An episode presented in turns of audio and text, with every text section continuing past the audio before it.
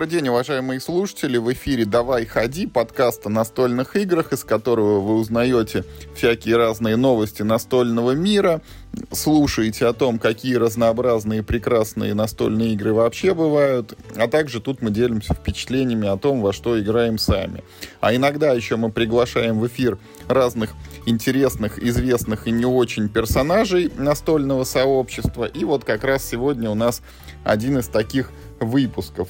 А, Миш Паричук у нас по уважительной причине, он находится в командировке, этот эпизод пропускает, но зато вот мы пригласили Никиту Тхаржевского, настольщика из Питера, который, может быть, не очень широко известен в сети, но в узких кругах этот человек знаком всем как органи... один из организаторов настол кемпа ежегодного. Также э, люди если нас кто-то слушает из Питера, могли встречать Никиту в заведении книги и кофе, где он на протяжении семи лет организовывал игротеки.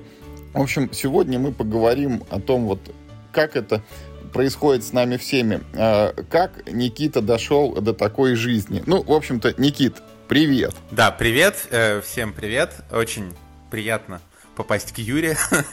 Вот был уже у Юры когда-то, как мы вспомнили, 9 лет назад на настольном герое, теперь э, технологии эволюционируют, мы теперь не текстом, мы теперь голосом. Скоро, Юра, лет через 10, получается, можно будет видео уже под эти... Да, не, не за горами, когда и картинка появится. Да-да-да-да-да.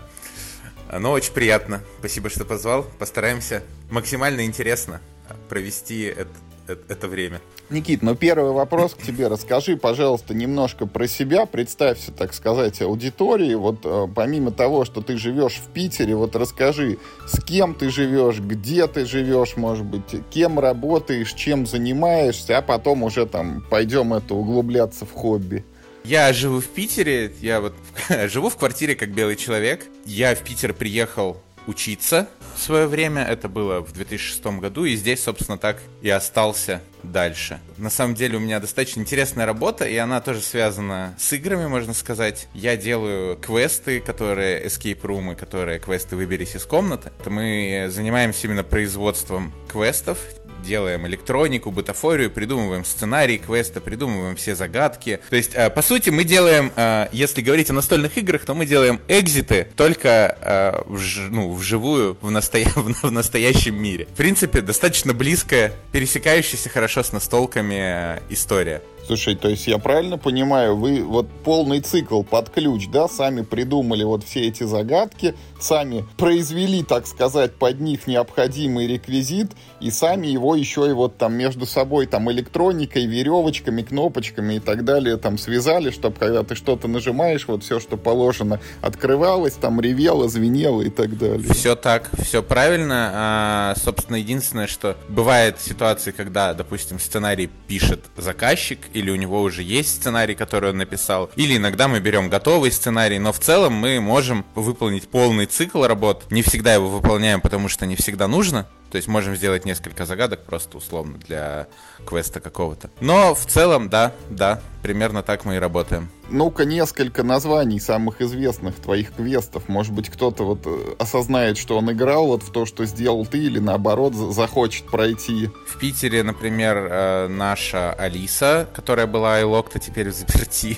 Это отдельная, очень длинная история. На соляном переулке Алиса в стране чудес или э, Безумие Алисы. Там два квеста в одном сделано. Это, наверное, один из самых классных квестов Питера и один из самых известных квестов Питера. Это наш квест, построен нашей командой. Допустим, э, Хижина в лесу недавно вот открылась, тоже наш квест, наш сценарий полностью все. Ну, это, это квесты, построенные в Питере для себя. Вообще обычно мы строим на продажу, но иногда некоторые квесты строятся в Питере для себя, и это, собственно, ну, это строят мои партнеры, потому что изначально мы познакомились вообще э, с ребятами, которые там, когда лет пять назад мы познакомились с ребятами, которые строили квест себе, а мы в это время рядом строили квест заказчик. Вот и мы познакомились и начали в итоге работать вместе. И, соответственно, вот у ребят есть некоторые квесты свои в Питере, которые мы строили как бы вместе. Я единственное к ним такого прям непосредственного э, отношения постфактум уже не имею, но в производстве тоже принимал активную участие.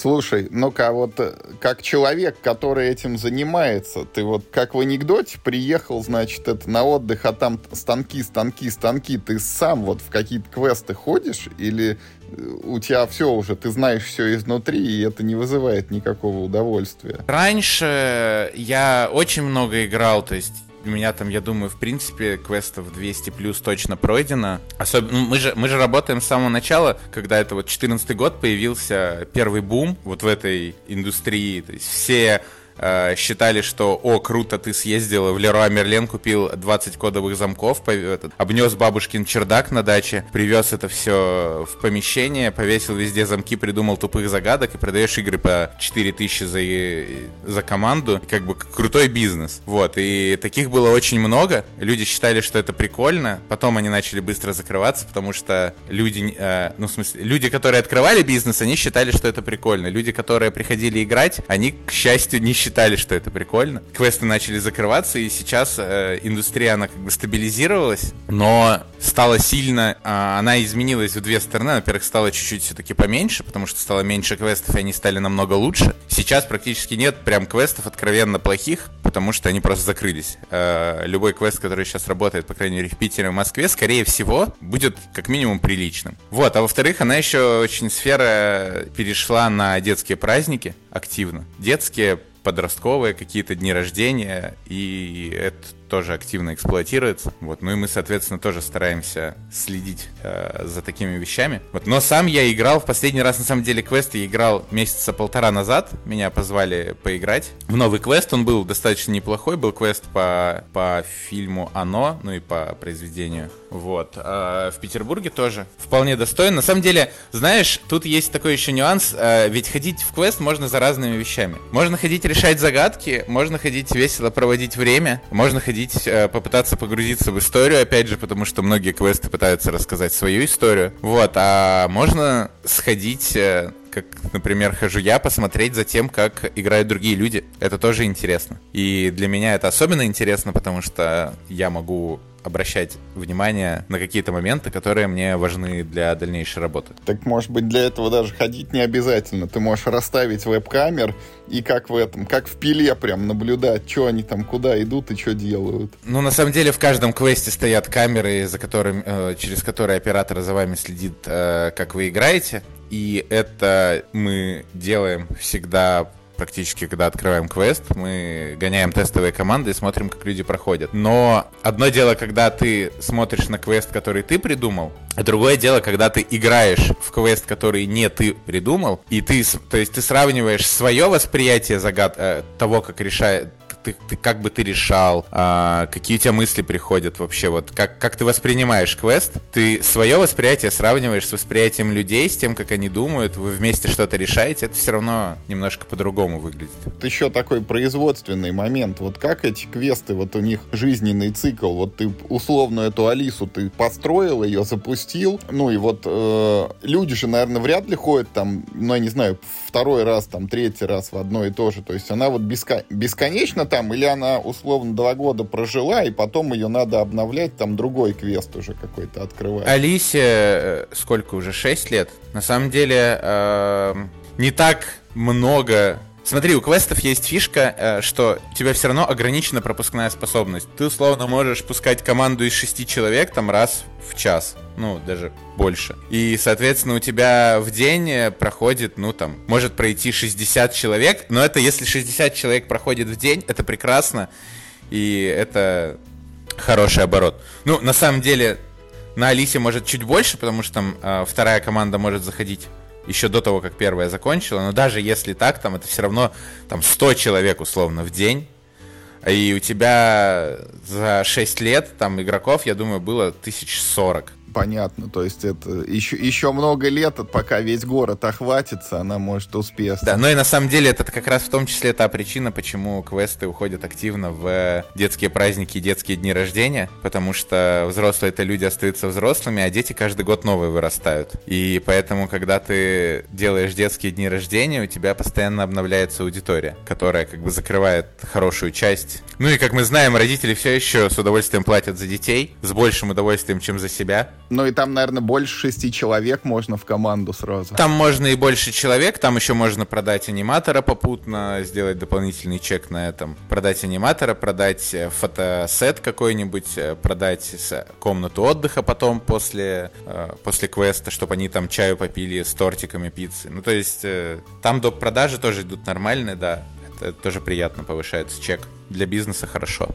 Мы сейчас даже делаем квесты, у которых две версии, детская и взрослая. То есть э, в, в детской версии некоторые сложные загадки либо упрощены, либо убраны, добавлено чуть больше света, ну и в принципе и все. То есть тот же квест, просто адаптированная для детей версия, чтобы им было интересней. И отлично, отлично работает. То есть дети играют детскую версию, а взрослые играют во взрослую. Слушай, ну у тебя вот как-то такой профессионально настольный путь, он все время связан вот, что люди приходят и играют, да, что вот в эти квесты, что вот когда ты вел игротеки в книгах и кофе, у тебя, может быть, у тебя в принципе какой-то такой подход, что тебе нравится людей развлекать, вот по, поэтому ты и настолочками увлекаешься, или вот как это? В целом ты абсолютно на самом деле прав. А, мне, во-первых, я люблю игры в целом. Я всегда, ну, то есть я люблю игры во всех их проявлениях, и настольные, и компьютерные, и вот квесты, да, и квиз, викторины всякие, да.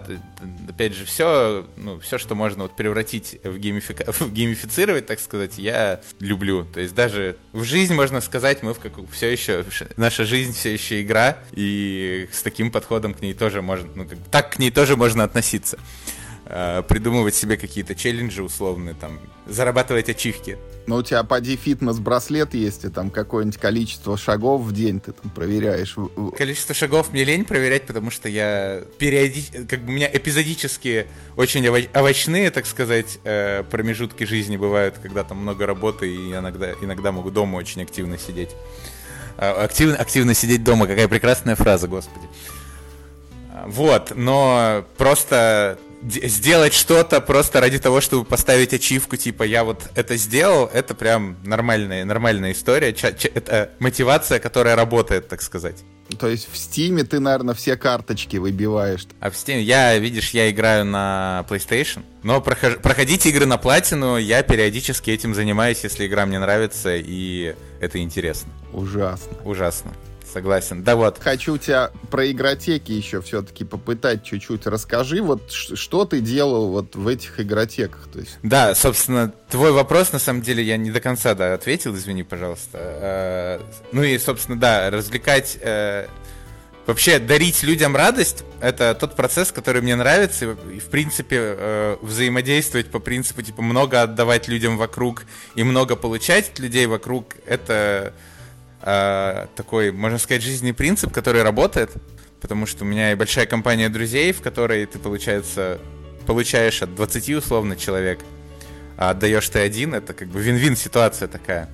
И, соответственно, мне всегда нравилось вот приносить что-то хорошее, что-то веселое, просто интересное, даже, даже не важно, что это может быть не очень полезно, да, в плане там, мы там не двигаем науку, не не знаю, там, не строим космические корабли, вот, но я в какой-то момент понял, что я, наверное, не очень хочу, хотя были там разные мысли на эту тему, куда, куда, что, как.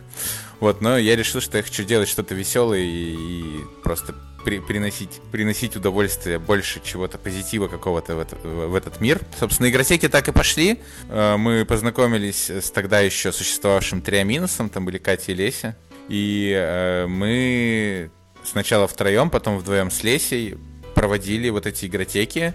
Это были ночные игротеки, мы с 11 до 6 э, с пятницы на субботу собирались в книгах и кофе. Притаскивали туда, часть игр у нас лежала там, часть игр мы притаскивали еще, постоянно что-то докупали. Вот, и изучали правила, разбирали, и, соответственно, ну, наша задача была... Конечно, мы хотели и сами поиграть, но э, мы обучали людей. Ну, то есть, как, в принципе, как любой, любые гейм-мастера. Пришла компания, ну, или пришел человек, нужно найти ему компанию, выбрать игру, которая всем понравится, понять, во что люди играли, что, какие, какие игры им хотелось бы поиграть, э, или какие жанры им хотелось бы поиграть, что, что по настрою подойдет просто этой тусовке, кого с кем объединить и, соответственно, объяснить правила. А вот ты говоришь, что это там были девчонки из Триаминоса, это какой был год примерно? Это был год, наверное... Это был то ли второй мой курс, то ли третий, восьмой или девятый. Это как раз же Триаминос уже давно канул в лету, так сказать. Вот я просто хотел уточнить, э, что у вас там в библиотеке, какие игры были, потому что сами-то Триаминосы не так много успели выпустить. Они пандемию... Не, это же не связано было. А, ну то есть там просто куча игр. Там игры-то были, да, игры, игры были, мы игры заказывали постоянно с кулстафа, привозили, то есть у нас э, русских игр, локализация же тогда вообще была раз-два и обчелся. Мы играли-то в основном в привозные игры, и Триаминос, он, да, три... на самом деле Триаминос, он почти сразу прекратил существование, как мы начали, вот как я познакомился с ними они на него забили достаточно быстро, мне кажется. А вот игротека оставалась еще долго, потому что это была... В Питере было две тогда крупных игротеки. Это был Place, э, который делал Борис. Ну, кто-то из питерских тоже, наверное, знает Борис. Вот. Достаточно колоритный товарищ. А, и вторая игротека была наша большая. Потом появился Гаговский плейлофт уже году там, не помню в каком, в 12-м, наверное, может. Точно не скажу. ну и вот примерно тогда где-то году в 13 мы перестали делать. Я доучился, начал работать и... Нет, позже. Позже даже. В общем, э, мы считали, что 7, 7, 7 лет было игротеком, когда мы перестали активно их делать. Ты ушел, они продолжились еще, или, или все как бы, и закрылись вместе с тобой? Ну там, э, я, когда, я когда ушел, там Леся еще какое-то время что-то проводила иногда. Ну и я, на самом деле, я не ушел вот так просто, что все, я больше не буду приходить. Я просто, мы там приходили через раз, потом, а там на самом деле проблема была еще с площадкой. В какой-то момент, то есть стала э, в книгах и кофе стало э, все очень грустно в плане того, что они не хотели на ночь выводить персонал. Не очень много народу собиралось. А там как было? Ну, над, что люди не покупали достаточно это напитков, там чеков не хватало, чтобы этот ночной персонал ему купить. Да, но у нас, у нас во-первых, была платная, платная игротека, это все еще была, я не знаю, я на самом деле очень... То есть именно платная ночная игротека за какую-то стоимость. Тогда это было, собственно, их было две, это Place и книги кофе. И мы отдавали часть э, выручки, соответственно, вот этой вот заведению, а часть делили себе. Я помню, что иногда это было прям хорошо хорошо, особенно с учетом моего на тот момент студенчества. Можно было три стипендии за вечер заработать или две. То есть это был прям хороший такой буст к, в, к моим финансам на тот момент. А вот эти игры скупали вы вот за счет этих же зарплат или как-то скидывались? Да, да, ну то есть что-то свои... Мы э, что-то... Э, что-то сами покупали просто потому, что хотелось, что-то покупали с э, вырученных денег, конечно, да. Мы, по-моему, по-моему, треть денег всегда откладывали сразу на заказы. Золотое время. Да, слушай, ну тогда я помню, да, Battlestar Galactica стоила 26 долларов. Это было 1300 рублей. Я так с Юрой Мальцевым, доктором Глюком познакомился, собирал заказ на последний доп, по-моему. Вообще тогда, тогда было, да, тогда было интересно, потому что локализации толком не было. Сейчас как-то все уже очень просто, все на блюдечке, и наоборот, очень много игр в доступе именно в локализациях, и ты прям такой смотришь, блин, еще что-то перевели, еще что-то перевели, я даже не знаю, ну, я даже не то, что времени не найду, когда во все поиграть, я, в принципе, даже времени, что когда прочитать-то про все эти игры, чтобы понять, что из этого купить, не найду. А тут Тогда, ну тогда, слушай, тогда я учился в универе, у меня было очень много свободного времени. Мы делали же еще и э, организовывали настолки в студ-клубе, э, в студгородке, в общаге, в Политеховской. Э, я даже под это дело от совета какие-то деньги получал на настолки тоже. Приятно было. Вот, э, соответственно, дальше что... Ну, да, дальше мы в общаге очень много играли. То есть я думаю, что мы в общежитии, например, сыграли больше 50 партий в БСГ одним и тем же составом можно только позавидовать. Да, ну, в общаге было очень удобно играть на столке, куча народа, у которого есть время, ты просто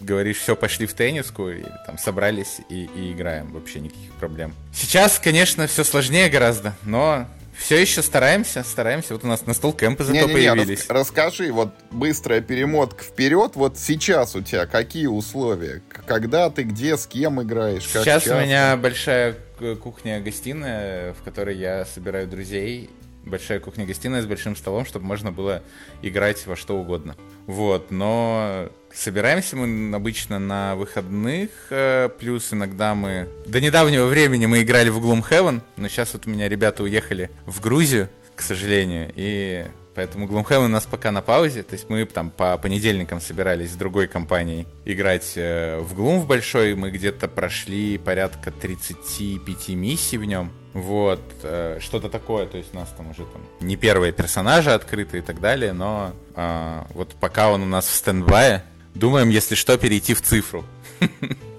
в цифровую версию. Вот, э, а так мы либо собираемся на какие-то конкретные игры, я там зову, вот мы хотим. На самом деле, недавно я даже ребят научил играть в BSG, новый летный экипаж, э, воспитал себе, и мы тоже начали играть, и вот они как раз тоже уехали. тоже уехали в Грузию. Что ж такое? А расскажи про БСГ. Вот вы играете, ну там какой-то набор дополнений, наверное, используется, вот, или модули отдельные. Ну, я на самом деле, у меня с БСГ вообще грустная история. Я свою копию в свое время... У меня была первая моя БСГ, потом я купил, когда вышел э, последний доп, четвертый, ну, четвертая коробка, третий доп, я купил базу и Пегас новые, потому что мои базы и Пегас были уже сильно затертые даже в протекторах. Я купил новую базу и Пегас, исход был еще нормальный, и э, что там, Daybreak, да, Daybreak последний вот был новый. Я купил FFG-шные протекторы на всю BSG, вот эти вот толстые такие, модные. Переодел все в FFG-шные протекторы, соответственно, обновленную базу в том числе. И потом, через два года, меня ее друзья попросили э, когда я как раз купил КДМ, я там часть настолок распродавал, и у меня друзья давно просили игру, и я такой, ладно, продам им, если что, всегда возьму. А это, ну, они просили себе, потому что она на тот момент уже была out of print, а им очень нравилось, и они у меня взяли поиграть и сказали, давай ты типа нам продашь. Я говорю, ну давай, но если что, я возьму ее всегда, как бы. Вот, и они уехали в Амстердам жить года три да назад. что ж такое Вместе с моей БСГ.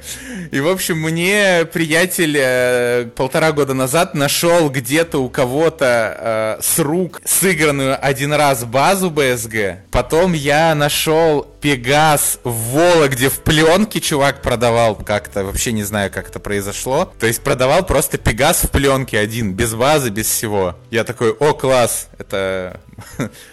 отличный момент, чтобы купить Пегас. Вот. А потом я купил на Board Game Geek испанский Exodus. Взял у э, Мальцева, соответственно, английскую коробку, отсканировал и вырезал текстбоксы и приклеил прямо на клей на испанские карты, английские текстбоксы и запихал это все в протекторы. Вот. Теперь у меня, в принципе, база Пегас и Exodus, и это, в принципе, этого достаточно, чтобы хорошо играть в BS CSGO. Вот как-то так. Вот это приключение. Да, то есть мне пришлось восстанавливать свою копию, но вот она сейчас иг- играется даже. Ну, BSG это, наверное, там входит в топ-3 моих любимых игр, потому что мы, не знаю, в нее отыграли какое-то бесконечное число. У нее есть очень жесткие требования в плане того, что, например, нужно играть только в пятером. И, соответственно, желательно, чтобы игроки были плюс-минус равного уровня но это не всегда возможно. И, ну, просто когда ты учишь людей, если новички попада- становятся сайлонами, это прям очень сложно играть вначале. Когда ты не понимаешь вообще, как игра работает, и тебе говорят, что ты сайлон, и тебе нужно гадить, и ты такой, подождите, а тут я тут пока еще вот тут не разобрался, куда карточки кидать, и что вообще происходит, а как мы проигрываем? Блин, нельзя спрашивать, как мы проигрываем, я же спалюсь, да? Вот, ну, такие штуки, в общем, вызывает сложности, но при этом игра абсолютно прекрасна в своих э, ситуациях, которые она создает, э, в напряженности частой, э, в интриге, в стратегической э, составляющей, в тактической составляющей. То есть тут все-все-все вместе на самом деле работает. Э, и это прям Здорово. Ну и на самом деле еще я считаю, что это одна из лучших игр по сериалу, которая вообще вот из всех игр по каким-то произведениям это одно из лучших, потому что оно очень круто передает и атмосферу сериала, И события происходящие, там они очень хорошо положены на сюжет, на развитие игры. А, то есть прям полностью передается вот эта вот атмосфера паранойи, политических интриг при этом. То есть, ну, БСГ же это такие политические интриги в космосе, условно. Игра престолов, можно сказать. Игру престолов, кстати, не смотрел а, вообще. Вот. Но как, как, как и любой задрот, все равно представляю, о чем там речь. Но, собственно, да, БСГ, вот я бы сказал, что это в каком смысле Игра престолов в космосе, как сериал. Ну вот, и в э, игре относительно все это сохраняется. Могу тебе тут только позавидовать белой завистью, потому что вот примерно в те же времена, когда она стоила 26 долларов, я тоже Battlestar Galactica купил, и у меня вот база лежит, э, практически нетронутая, потому что мы в нее сыграли, ну, может быть, от силы десяток партий. Это почти всегда было вот, э, ну, с новичками. Мне свою компанию воспитать так и не удалось. По этой причине я уже ни одного допа потом и не покупал, потому что незачем было. Но вот у меня где-то в шкафу, короче, базовая коробка до сих пор есть. Случись что, вот готов расчехлить когда-нибудь. Ну, к базе, конечно, очень хочется Пегас. Потому что... Ну, потому что там корабли эти пропадают вражеские, и можно полпартии вообще без, без флота, насколько Не, я а, понимаю. Э, да, а для этого, для этого нужен Экзодус, да. Но в Пегасе хотя бы там меняется, там добавляется больше карточек, там появляются... Э, там вот эта желтая колода, да, Желтая колода добавляется, но она даже не так важна, как важны появившиеся просто единички и пятерки. И там самое главное, но этот э, нюанс, который там появляется Пегас, который может нормально стрелять, вот, потому что Галактика это вообще не боевой крейсер. Э, она там музей, который на орбите летал в момент, э, если по сюжету сериала, там, музей, который был в момент атаки на планету, летал на орбите, и, собственно, поэтому он и выжил э, кое-как. Весь остальной боевой флот был уничтожен Сайлонами. Вот, а галактика, она, как мы помним, стреляет очень плохо, и вот когда находит Пегас, Пегас начинает стрелять по кораблям, у тебя появляется боевое противостояние еще какое-то. Но э, еще Пегас э, закрывает очень важный момент, это э, желтые карточки политики, которые э, комитет по расследованиям, которые говорят, что голосование идет в открытую, вот они в Пегасе изменили э, судьбу в базе судьба добавляется тоже в открытую, и это ломает всю интригу. Э, вот, ты просто играешь комитет и как бы проходишь скилл-чек в открытую, насколько нужно. Вот, а в э, Пегасе заменили эти карточки, они теперь не открывают судьбу. И это их очень сильно, ну, как сказать, нерфит. В общем, при приводит их к балансу, так сказать. А в базе они очень сильно ломали игру, потому что за Сейлонов играть было невозможно. Ну, ты, у тебя все скилл-чеки просто в открытую проходятся, и как бы и нормально. И ты такой, ну, не погадить. Так, а ты упомянул, что вот BSG у тебя входит в топ-3. А что еще за две игры у тебя там находятся? Я подозреваю Gloomhaven одна из них. Слушай, Gloomhaven, наверное, все-таки он он очень крутой, но э, у меня, знаешь, он топ-3, он у меня формируется по немножко другому принципу.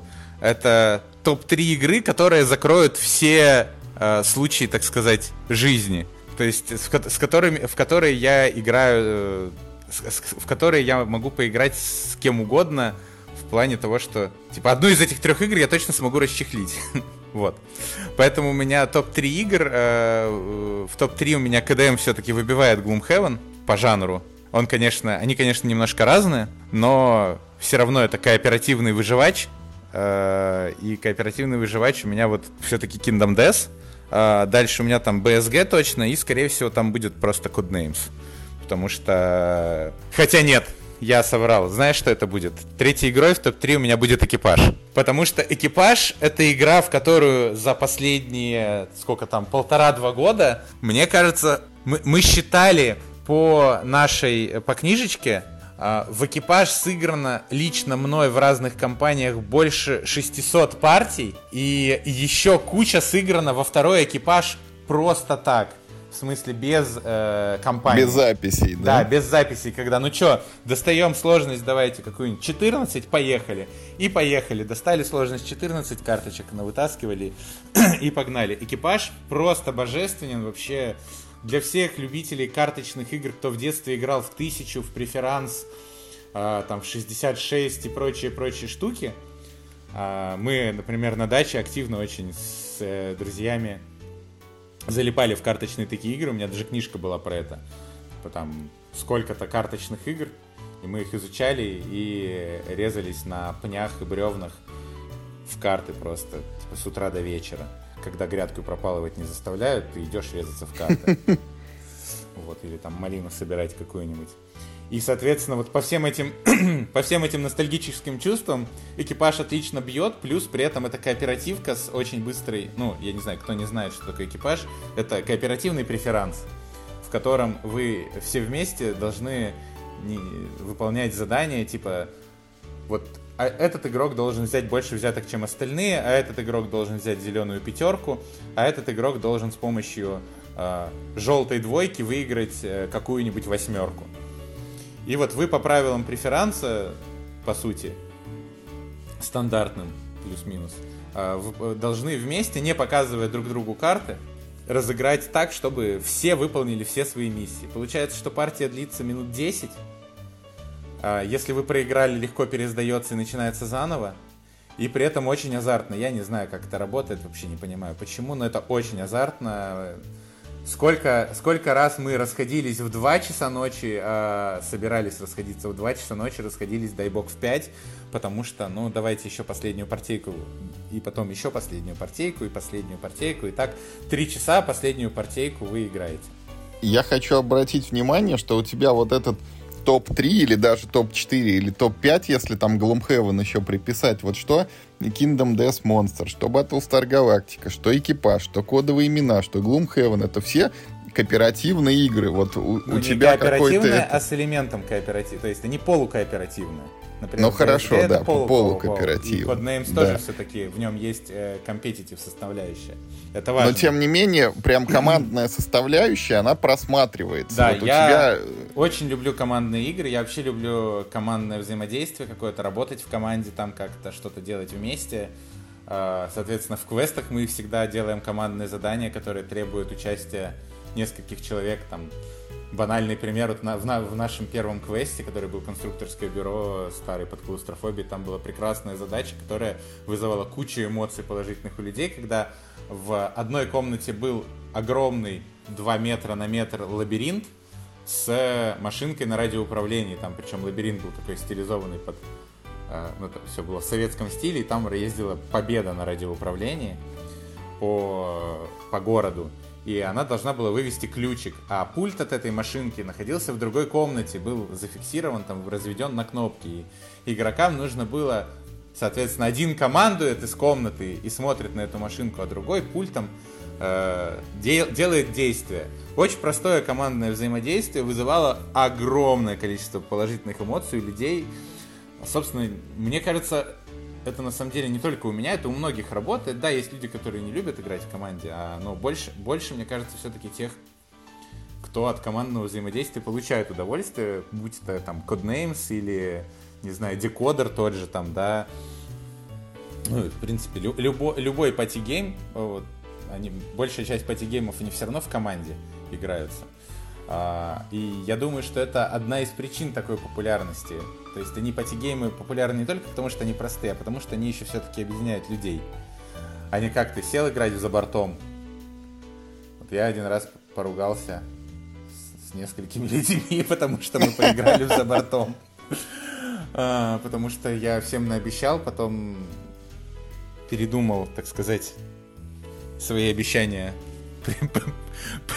а, приводить в, в реальность. И, в общем-то, мне сказали, что это не по-пацански. Ну, не то чтобы прям сильно обиделись, но играть со мной э, в забортом они, эти люди, больше не готовы были. И вообще, в целом, в такие в настолки какие-то похожие тоже не хотели. Вот. А командные игры, они... Во-первых, это... А, они больше головоломки, то есть в, командной игре ты можешь придумывать более крутые решения, потому что вы думаете вместе. И э, это, это классно, когда вы там... Э, в экипаже, например, вы вообще там... Экипаж же, я бы сказал, что он немножко похож на The Mind. Потому что э, в The Mind вам нужно без слов э, на каком-то подсознательном уровне синхронизироваться. Так вот в экипаже вам нужно еще э, лучше синхронизироваться и еще сложнее, потому что вам нужно... Э, там у тебя есть механика, когда ты можешь показать одну карту из своей руки, которая удовлетворяет определенным условиям. Так вот, и там начинается игра про то, что никто не показывает, никто не дает никакую информацию, это тоже информация. И вот э, выбрать правильный момент, чтобы показать карту, понять, что значит показанная карта, почему именно эта карта показана, и вот это все, вот эти вот майндгеймы, они там очень активно проявляются. И это прям, не знаю, это мне очень нравится, я очень люблю вот эти вещи, когда вы синхронизируетесь, догад... ты что-то говоришь неочевидное, как в декодере в каком-нибудь, как когда ты закадал через э, 28 своих ассоциаций какое-то слово, а там сидит Аганов, который догадался до твоей ассоциации, такой, о, класс, Аганов, молодец, супер, вообще вытащил. Вот, вот эти вот эмоции, они, не знаю, они, мне кажется, они очень яркие, они очень сильные, они связаны с э, напряжением, каким-то адреналином, вот, поэтому они крутые. Но в соло-игры я тоже, ну, в смысле, не в соло, а в смысле, в эти, как сингл, нет, как правильно это назвать? Компетитив, да? Который ну вот я к тому, что компетитив у тебя BSG тоже компетитив, и Codenames тоже компетитив. А, потому что есть соревнования. Но вот в игры, которые по полностью, да, где ты сам за себя играешь, я тоже с удовольствием играю. А, и у меня даже есть они некоторые. Вот недавно, например, достали, а, я спер у Леси Э, как раз из книги кофе э, старый наш Factory Fun, который там был куплен давно-давно-давно. И мы с таким огромным удовольствием поиграли в Factory Fun. Я прям тоже вспомнил про него и проникся, какая классная игра. Не все, конечно, разделяют, не все любят вот это вот. Ты еще и там что-то понастроил, у тебя какая-то фигня получилась. Что-то все, короче, изобретают, непонятно что, но вот денег дают. Слушай, а ты вот так много рассказал про командность, про головоломки, но почему-то ни разу еще не прозвучали настольные квесты, вот которые всякие эти анлоки, экзиты. В самом начале, в самом начале они звучали. Я же говорил, что я делаю экзиты только вживую. Нет, а вот играть в них ты играешь? Я больше люблю детективы, опять же, потому что командные и потому что это все еще головоломка, загадка, которую ты думаешь. Я, я люблю вот типа ко кооперативно думать. Мне очень нравится процесс кооперативного придумывания чего-то. Это прям классно, потому что разные люди позволяют, э, да, дают разный взгляд на текущую ситуацию, и у тебя обычно все равно получается гораздо, гораздо лучше, чем когда ты думаешь один. Соответственно, детективы... Так в настольных квестах то же самое ведь происходит. Вы все вместе решаете загадку. Экзиты, на самом деле, мы прошли, ну, не все, но большую часть. Э, Unlock мне показался очень простым, но, в принципе, веселым. Мы его прошли за все три квеста за два часа, по-моему. Э, ну, в принципе, было прикольно, но э, ну, не так, чтобы сильно запомнилось. Понимаешь, у квестов есть проблема в том, что очень много плохих квестов и плохих детективов. То есть даже экзиты не все, мягко говоря, хороши, и некоторые, некоторые прям очень классные, а некоторые прям ты просто такой сидишь и думаешь, в смысле, вот это вот по-вашему загадка? Вот это так, вот это, вот это вот логично, по-вашему, да, ребят? Ну ладно, хорошо. Ну какие, это, озвучь какие-нибудь самые там лучшие парочку. Слушай, больше, вот который мне больше всего понравился, наверное, это который «Убийство в Восточном экспрессе». Он, во-первых, немножко отличается от всех остальных своей, э, ну, механикой чуть-чуть детективной, потому что у тебя там все-таки, ну ладно, не буду спойлерить, но там есть, там есть детектив, да, то есть там все еще нужно найти э, виновного убийцу. Вот, и это там реализовано очень классно в игре.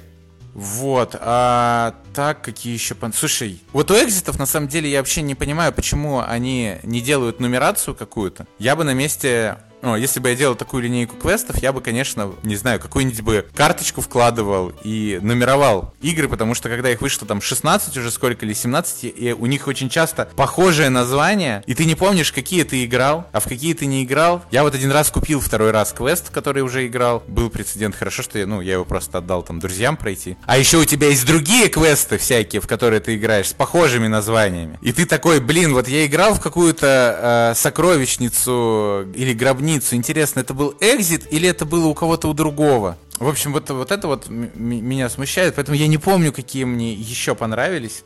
Но был крутой, который дву из двух частей, которые мы с Мишей Соколовым играли на кемпе. Да, это, это катакомбы парижские, или катакомбс of хоррор, или как так он назывался. Да, да, да, да, да. Который, типа, на две части разделялся. Вот он тоже был в целом достаточно. Ну, он сложный был, но он, он игрался мной в а, офигительной компании просто. Поэтому, ну, кемповской, во главе с Мишей Соколовым. Вот, поэтому там в целом было прекрасно, в принципе, просто времяпрепровождение. В любом случае. Но и квест там был неплох, мне кажется. А про детективы такой же вопрос. Вот какие тебе больше всех нравятся? Ой, детективы я вообще, я вообще все люблю. Детективов плохих не бывает, в отличие от экзитов. Не, детективы плохие бывают, э, бывают очень плохие, но я их все равно люблю играть просто для того, чтобы посмотреть. А, с детективами история какая? Я на самом деле просто с детства еще большой фанат Шерлока Холмса. Типа я там смотрел большую часть экранизации. Я вот недавно пересматривал экранизацию Шерлока Холмса, сериал с Джереми Бреттом 84 -го года, английский, а, который считается одним из лучших английских, э, ну, за границей считается одним из лучших, одной из лучших постановок вообще в целом. Она очень э, близко к оригиналу, и там очень классный актер, вот этот Джереми Бретт в главной роли. Соответственно, я все вот это очень люблю. Поэтому в детективы я тоже начал играть сразу же, как они появились, играл в разные. Мы прошли Шерлока. А, кам, а с, Камбер, с Камбербэтчем тебе Шерлок нравится? С Камбербэтчем мне Шерлок нравится, это другое восприятие. Мне не нравится с Дауни-младшим. Там вот от Шерлока Холмса не осталось ничего. А в Шерлоке с Камбербэтчем там очень круто все. Там, то есть, осталось, а, остался дух, просто осовремененная стилистика. И сделано очень классно, и Камбербэтч в целом классный, подходит хорошо по... А элементарно, всему. который этот э, Бобби Ли Миллер? Вот элементарно я, по-моему, так и не посмотрел. Ну вот, а говоришь прям фанат. Так потому что это не экранизация, это какая-то очередная уже там... Я из Дауни младшим после трейлера не смотрел. Ага.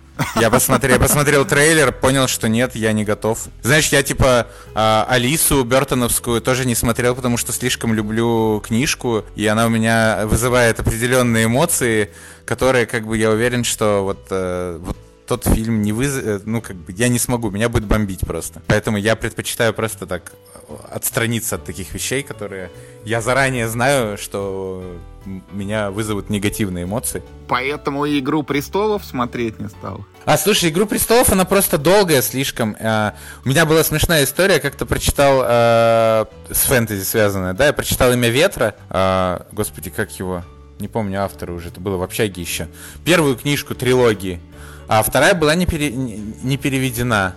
Соответственно, когда вышла вторая, я начал читать вторую, понял, что я ничего не помню из первой, потому что там фэнтези же у тебя миллион персонажей, которые связаны при этом из разряда через 200 страниц тебе говорят, а вот помнишь, мы тогда видели вот этого чувака, так это был он, и ты такой, вау, ничего себе! Вот, а когда ты этого ничего не помнишь, и когда у тебя еще куча э, фэнтези, еще, еще третий элемент, то куча терминов, которые придуманы для этого фэнтези специально, потому что это какие-нибудь местечковые штуки, э, названия, языки и прочее, и ты их тоже все забыл, а еще ты читаешь другой перевод, и они в другом переводе по-другому переведены. В общем, вот у меня была вот, такой, вот такая вот ситуация, в которой я плюнул и понял, что я вот «Игру престолов» тоже не буду читать, пока он не допишет, а дописывать э, он, по-моему, ничего не собирается. И смотреть я... А, я решил, что я сначала прочитаю, потом посмотрю, но чтобы прочитать, нужно, чтобы дописал все. И, короче, тут такое, знаешь, вот я сам себе поставил вот этот вот, возвращаемся к тому, что на, наша жизнь игра. Ты сам себе придумал э, условия, а теперь ты уже как бы такой, ну, я уже, вот пацан сказал, пацан сделал, получается.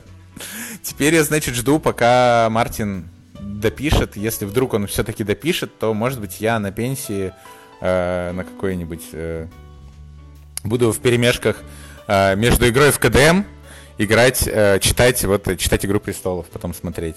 Ну, тут я тебя тоже полностью понимаю, потому что я вот начал читать «Престола», когда было три книги, потом, когда вышла четвертая, я вынужден был перечитать вот их три предыдущих, когда вышла пятая, я вынужден был перечитать четыре предыдущих, чтобы все это освежить. А когда начал выходить сериал, я себе сказал, вот я больше ждать не буду вот так вот там по нескольку лет. Вот когда весь выйдет, тогда и посмотрю. И вот когда весь вышел, тогда посмотрел. Ну вот я, я на самом деле думаю, что может быть, да, может быть, все-таки я посмотрю как-нибудь сериал, потому что... Ну пока просто у меня и так висит куча там всего, что я смотрю и не досмотрел еще. И брать там сколько там серий в сезоне? 10? Ну там, да, где-то по под сотню серий суммарно. Ну вот, то есть сотня серий по часу, условно, это прям очень много времени. Не, не уверен, что прям так легко его найти сейчас. Ну, ты про хорошие детективы так и не Да, про хорошие детективы, извини, очень э, увлеченно как-то получается так, беседа с тобой. Мне, не, слушай, мне очень понравился детектив Чевичика, я вот, мы недавно его допрошли. Возлагаю некоторые надежды на Ромин, э, ну не Ромин, как Ромин, на Мортум, в общем, но он у меня еще не распечатан. Может быть, мы его распечатаем сегодня как раз, потому что сегодня мы собираемся во что-то поиграть, но еще не определились во что-то. Э, во что? С удовольствием играем в Шерлока, прекрасная серия элементарно, я считаю, прям вообще просто восхитительная. Просто ты просто люб, с любыми людьми можешь достать коробку и сыграть в детектив. И потратить на это, типа, час игры и потратить на объяснение правил, типа, две минуты. У меня все куплены, все пройдены, и они все а еще очень прекрасно, ты за 250 рублей покупаешь игру, играешь в нее, а потом ее даришь кому-нибудь и говоришь, подари кому-нибудь потом тоже. Или просто даешь поиграть. И э, кучу людей таким образом подсаживаешь на классную, классную вещь. Соответственно, ну вот детективы, про детективы я рассказал, что еще из детективов у меня еще... Я еще играл в какие-то мир хобби локализации, но они были отстойные, вот такие в маленьких коробочках. Они мне прям все не понравились. А место преступления, которое Chronicles of Crimes? Место преступления мне все сказали не играть, потому что слишком простая. И я что-то так ее и не стал покупать. Попробуй поиграть, потому что там вот я тебе могу сказать, один из сценариев, допустим, мы вот в него сыграли, не прошли, прочитали, ну вот, что там и как, решение, как бы ознакомились, стали потом снова играть и снова не прошли. Прочитав решение? Да, прочитав... Может быть, это мы, конечно, такие одаренные особо, но вот, вот такой казус приключился. ну, слушай, ну тут это в любом случае говорит не в пользу игры. Мне кажется, это значит, если вы прочли решение и потом снова не прошли, это либо вы действительно, да, как ты сказал, особо одаренные, либо все-таки это очень, ну, где-то плохой геймдизайн. Потому что, ну, если ты нашел, если ты прочитал решение, ты уже должен как-то все-таки проходить игру, мне кажется. Это очень странно не проходить игру зная решение. Слушай, ну и давай, самый вот такой этот э, козырный вопрос. Расскажи про Kingdom Death Monster. Слушай, на Kingdom Death меня подсадил э, небезызвестный тоже товарищ э, Андрей Скиченко. Э, он же Мутабор на T-серии и везде. Сейчас активно ударился в э, рисование, в рисование, господи, в э, покраску миниатюрок в рисовании побьет меня в следующий раз, видимо. А, в покраску миниатюр, причем делает это на уже сейчас на каком-то недостижимом вообще для меня уровне и вообще просто, то есть я смотрю на его покрас, и это прям очень круто, я считаю, что он там на уровне, ну не, не самых топовых художников в мире, но сравнимо со многими, по крайней мере. Сейчас он красит, и это прям очень круто. Вот, а он подсадил меня на, на одном из сноп-кэмпов. Это у нас были такие маленькие сноп-кэмпы, когда мы с москвичами, с архангельскими и с петрозаводскими ездили на небольшую базу под Петрозаводском. Это было по, по осени обычно. Вот, и, собственно, когда Скич э, притащил, ему приехал КДМ, который они два года ждали, вот, э, пока он с Кикстартера приедет, даже больше, по-моему. Потом он приехал, и мы начали играть, и я понял, что это вот, да, вот это круто. Вот это вот мне нравится. Я тогда, я помню, за 35 тысяч купил э, базу и 4 допа с рук, потому что базу не купить было вообще никак. То есть я, при... я поиграл, потом мы собрались еще раз, поиграли и убедился, что мне это все-таки действительно нужно, и уже начал тогда э, все скупать. Почему? Почему мне это так понравилось? Это все еще кооп, во-первых. Во-вторых, это... Вот расскажи, почему это так понравилось, потому что я как чело... человек не сильно вот знакомый, мне это кажется, ну, какой-то странной игрой, потому что когда я вижу это со стороны, я вижу поле просто в клеточку, на нем стоят фигурки какие-то, там да. что-то из них монстр, что-то из них вот людишки, за которых вы играете, и вы все время бросаете кубики, пытаясь да. этого монстра убить. Ну, это одна из трех, так сказать, фаз игры. На самом деле, чем, чем КДМ вообще мне, меня впечатлил в свое время? Это комплексность. То есть он сочетает в себе, э, у тебя есть фаза поселения, где вы строите какие-то новые здания в поселении, крафтите шмотки, пере, передаете шмотки друг другу, делаете билды шмоток, которые будут как-то эффективно работать против монстра, на которого вы следующего пойдете, и так далее, и так далее, и так далее. Что-то прокачиваете там, что-то развиваете, рожаете новых детей, этих э, новых выживших, и вот это все. ну и плюс в, это, в фазу поселения происходят какие-то ивенты, обычные еще интересные, сюжетные или просто случайные. Потом есть фаза охоты, когда вы которая самая такая, типа, не влияющая на... Ну, точнее, она влияющая, она самая, на, который, на которую меньше всего можно повлиять, наоборот. Где меньше всего вовлеченность игрока, это такой небольшой элемент сторителлинга про то, как вы идете на охоту и что с вами по дороге происходит. И, собственно, сам э, босс-файт, то есть сама схватка с монстром, которая тоже очень крутая. Вот, э, ну и я сейчас говорил про комплексность, и вот именно комплексность того, что все здесь есть, оно э, уже дает огромный плюс. Второе это сеттинг, это очень крутой сеттинг, это такой мир мрачный, который при этом по которому нет толком лора, и лор раскрывается в процессе игры. То есть ты лор узнаешь из карточек, из карточек атаки монстра, из каких-то там э, сюжетных событий, из каких-то случайных событий, которые там ты на вот шел на охоту, кого-то встретил, что-то узнал таким образом. То есть ты вот эту инфу из рулбука даже там где-то местами, ты по крупицам собираешь, у тебя появляется картина вот этого мира, который в голове у одного человека полностью существует, э, и он с помощью вот, это, вот этой игры нам этот мир в целом рассказывает всем. А, ну и плюс это нестандартная тематика, да, не, вот, не Fighter Cleric, а, вор и маг. И пусть даже в Gloomhaven тематика, точнее, в Gloomhaven чем хорош, что там как раз нет супер классических э, классов персонажей, там все классы действительно уникальные, действительно разные, действительно интересные. Он все, все еще выглядит стандартным данжен краулером. Э, то в КДМ у тебя, конечно, совсем, совсем тематика другая.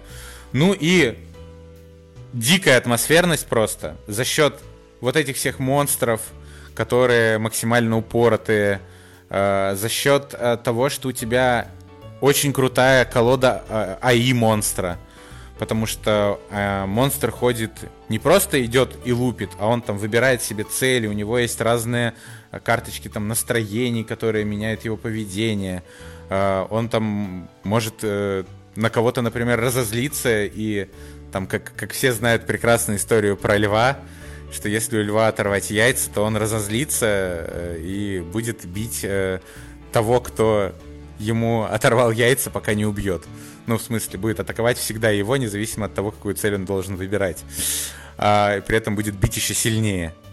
Вот. Э, очень много все вот эти карточки, опять же, АИ, они связаны с миниатюрой монстра. То есть ты, когда читаешь карточку, у тебя не просто там атака 2, 5, 3, а ты читаешь карточку и понимаешь, что у тебя монстр там, я не знаю, э, ну, сейчас вот будет пример, например, есть монстр, который называется Горм. Это такой огромный э, маленький ребенок с удочкой из головы, как у удильщика, и с э, шестью маленькими ручками у лица еще при этом. И такой весь э, блюющий и э, в каких-то болячках, короче, такая кожа у него грубая, вот это все.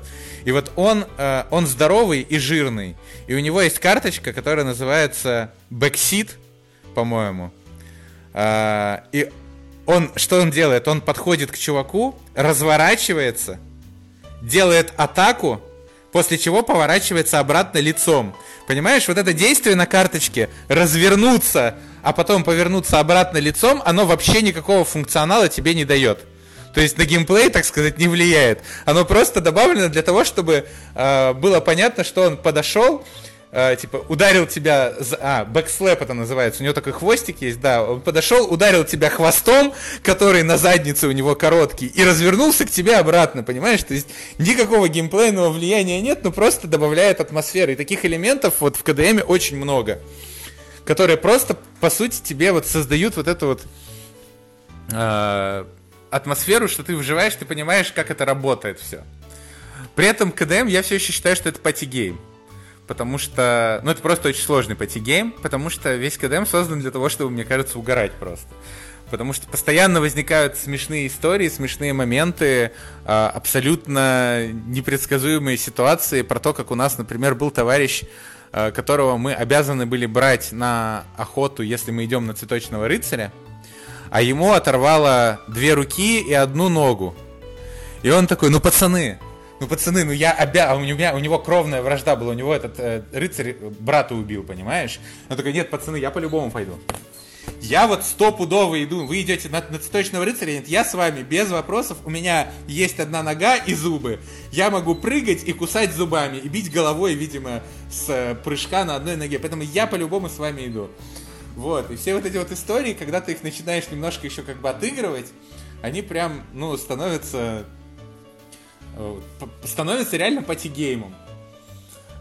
Плюс э, огромное количество бросков кубов, э, это все тоже как бы добавляет э, веселья такого адреналина, какого-то азарта. Ну и... Ну, драма, опять же, драма, неожиданно, да, там, когда из последних сил и, там. Естественно. Ну и плюс длинная кампания, это тоже мне очень нравится, то есть то, что там кампания длится сейчас вот в последней версии 30 лет. Кстати, это еще игра, у которой есть не просто дополнение, а у нее есть патчи. Э, например, э, вышел вот, э, выходил патч 1.5, а сейчас вышел патч официально 1.6. Это набор карточек, который продается достаточно недорого обычно, который превращает твою базовую игру версии 1.5 в игру версии 1.6. Изменение баланса, правки и так далее, и так далее. Прям выпускаются вот такие патчи на реальном картоне. То есть Пуц прям настолько любит игру, что он заморачивается с такими вещами.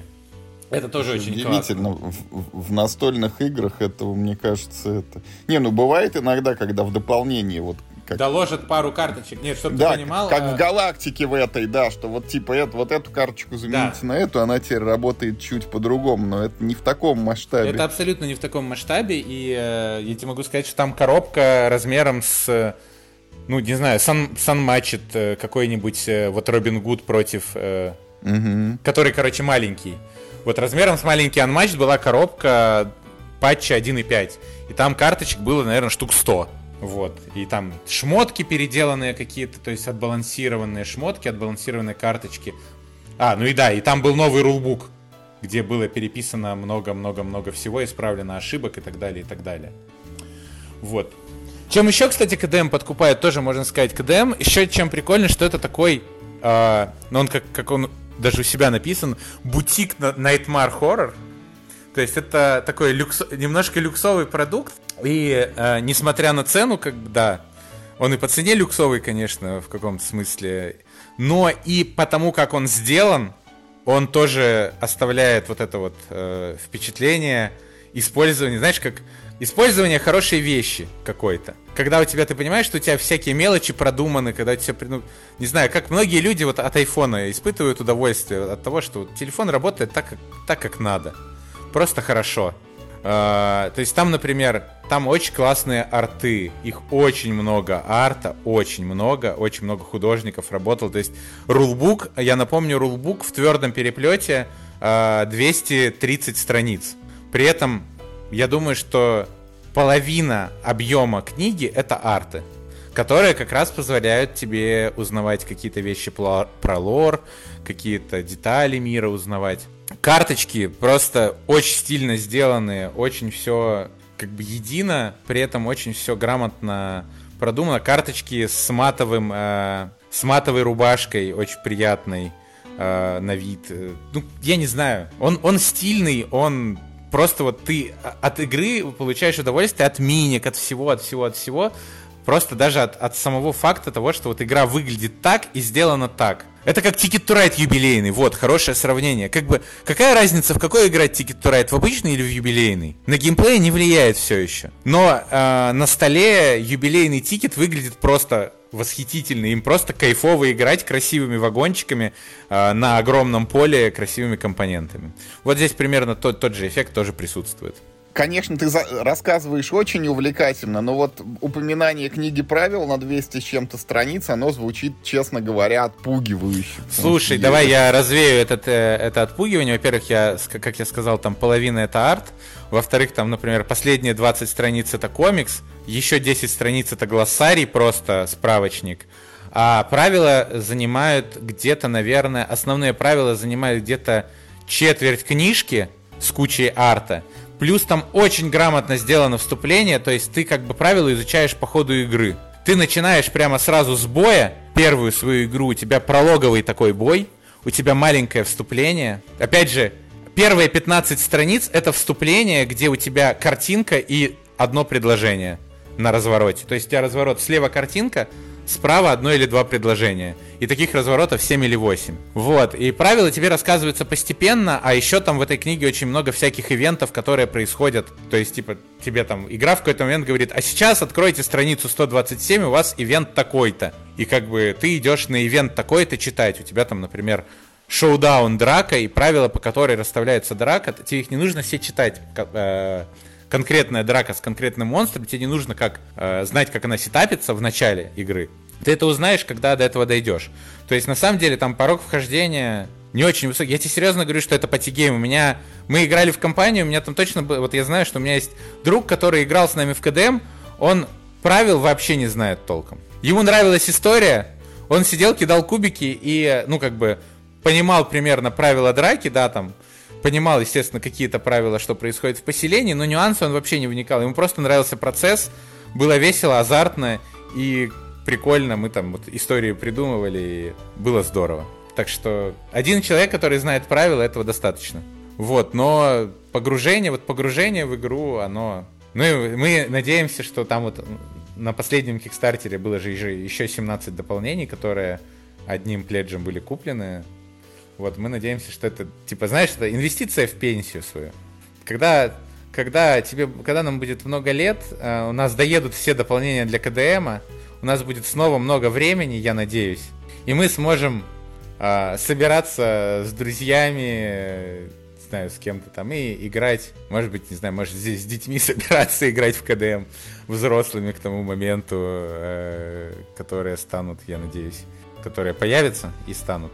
Ладно, это так, это Слушай, сложно. но я примерно так же иногда рассуждаю, я не замахиваюсь на КДМ, но у меня есть вот Blue Moon это э, City, не Blue Moon City, Blue Moon Legends, вот набор у меня лежит. Э, еще там несколько игр, до которых там Dominion с дополнениями, вот руки не дотягиваются. Dominion но... продал весь с дополнениями в какой-то момент, но да, прекрасен. Доминион, кстати, тоже была та игра, в которой, э, которая как экипаж у нас какое-то время была. В плане того, что мы сидим в 2 часа ночи, такие, ну давайте все последнюю партию, и в 6 утра заканчиваешь, а в 8 там всем на работу. Вот у нас такое было с Доминионом. Тут я тебя так что немножко поддерживаю. Слушай, ну, Никит, ты вот так про много, про все обширно рассказал, и мы подошли уже, я стараюсь это делать выпуски где-то размером с час, поэтому практически все мы с тобой охватили, но я не могу не спросить вот э, свой любимый каверзный вопрос. Вот есть такая игра «Генералы». Она ведь тоже, по сути, командная. Там играют три человека против трех других. И там тоже, как и в экипаже, ну, нельзя как бы рассказывать про свои карты, хотя есть версия, что можно озвучивать все вслух, чтобы враги тоже слышали. Вот пробовал ли ты хоть раз, и нет ли у тебя тяги? На самом деле я ни разу не играл в генералов, и я на самом деле всегда думал, что это, во-первых, что ты играешь каждый сам за себя, во-вторых, что это так, так, там что-то типа полуваргейма какого-то. А если это не совсем так, если там она, по, знаешь... если она полукомандная, ты меня только что заинтересовал, как минимум. Она не сыграть. просто полукомандная, Никита, она еще и полупати гейм, потому что игра состоит в том, что ты вот в свой ход играешь ровно одну карточку. И вся партия длится 20 ходов, а еще и досрочной победой может завершиться. Значит, мы должны на следующем кемпе обязательно с тобой сыграть генералов. Получается так. Получается так, потому что, ну, Теперь, э, просто раньше мне как-то казалось, не знаю, я вот не воспринимал ее как игру, в которую я хочу сыграть, а теперь ты, смотри, буквально двумя фразами превратил ее в игру, в которую я хочу сыграть. Вот это магия. Команда и потягей. Да. команда и потягей. Генералы! Командные потягей. Ну, почти как Codenames, да, только... Почти как Codenames, да, только про войну. Только про войну. Класс. Вот так, так, и буду, так и буду всем рассказывать, если что. Надо, может, может у кого-нибудь отжать, конечно, игру можно и поиграть самим, но посмотрим. Слушай, прикольно, да, я не знал на самом деле, что она командная. Никит, ну спасибо тебе большое, прекрасный получился эпизод. Вот я надеюсь, мы с тобой не последний раз в эфире и э, с нетерпением жду, когда вот состоится кемп очередной, чтобы можно было увидеться очно. И теперь вот еще и в генералов тебя обучу. Обязательно тоже буду очень рад. Да, жалко. На самом деле, я сейчас подумал, что мы хотели вроде поговорить про КДМ, про КДМ вообще не толком не поговорили. Поговорили про все остальное. Надеюсь, действительно, надеюсь, было интересно. Мы можем, да, кстати, можем сделать тематический выпуск про КДМ, позвать туда еще Андрея Скиченко, который очень, очень много про эту тему тоже в курсе, и можем сделать классный выпуск просто про КДМ, если будет интересно. А если э, об этом будет интересно, об этом можно написать, наверное, те, кто нас слушают. Если хотят про это послушать, могут написать где-нибудь тебе и простимулировать Юру на этот выпуск дополнительно. Ну, в общем, надеюсь, что наш, наша болтовня была и будет интересно всем. Да, спасибо, Юра, что позвал. Спасибо, что провел эту беседу. Было здорово. Я тоже получил огромное удовольствие даже просто от общения с тобой. Даже если этот выпуск бы никуда не вышел, мне понравилось. Не, он обязательно выйдет. И поэтому тебе большое спасибо за то, что так подробно обо всем рассказал, поделился вот своим видением. И, ну вот, командные игры это действительно здорово, и решать задачки командами это действительно классно. Ну, я вот во многом разделяю все то, что ты говоришь, и детективы тоже люблю. Поэтому вот большое тебе спасибо за этот эпизод. Спасибо большое, всем пока, всем хорошего всего. Уважаемые слушатели, да, к, к вам, как всегда, обращение. Вот э, пишите, пожалуйста, что вам в этом эпизоде показалось интересным, какие, может быть, вопросы нужно еще дополнительно Никите задать. Ну и ваше мнение насчет спецвыпуска про КДМ. Ставьте там плюсы, лайки и так далее, и, мы его обязательно сделаем. Никит, спасибо тебе еще раз большое. Э, как говорит у нас Мишка, играйте только в хорошие игры и, главное, не болейте.